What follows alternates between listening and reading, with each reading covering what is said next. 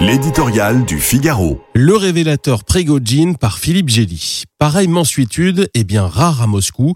Les opposants politiques victimes d'acharnement peuvent en témoigner.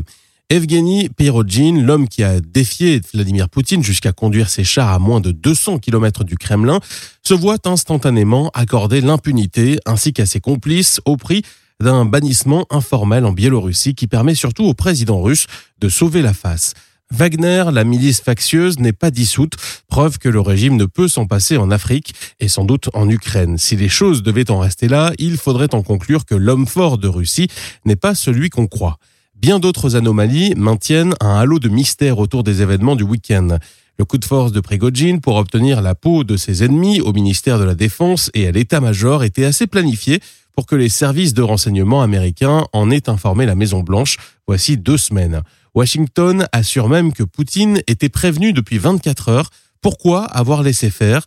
La nervosité contrahit son discours télévisé et le dispositif défensif déployé à la hâte aux abords de Moscou resteront comme des marqueurs de la fragilité du pouvoir.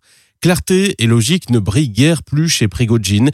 Une fois que l'insurgé avait pris le contrôle des sites militaires de Rostov, la suite dépendait entièrement de ses alliances. Où sont-elles?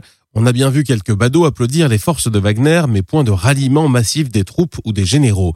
Le retrait sans combattre de celui qui a déjà brûlé ses vaisseaux laisse d'autant plus perplexe qu'il ne prend pas l'apparence d'une réédition, mais d'un deal aux substantielles compensations. Tout cela combiné, le spectacle surréaliste donné par la Russie apparaît comme le symptôme d'un mal plus profond. En piétinant les institutions depuis deux décennies, Poutine a lui-même amorcé la décomposition de l'État russe. Sa guerre en Ukraine ne fait qu'accélérer le pourrissement. Si le Kremlin misait sur la lassitude des Occidentaux, il vient de leur donner une bonne raison de tenir bon aux côtés des Ukrainiens. Poutine a tremblé et ça s'est vu.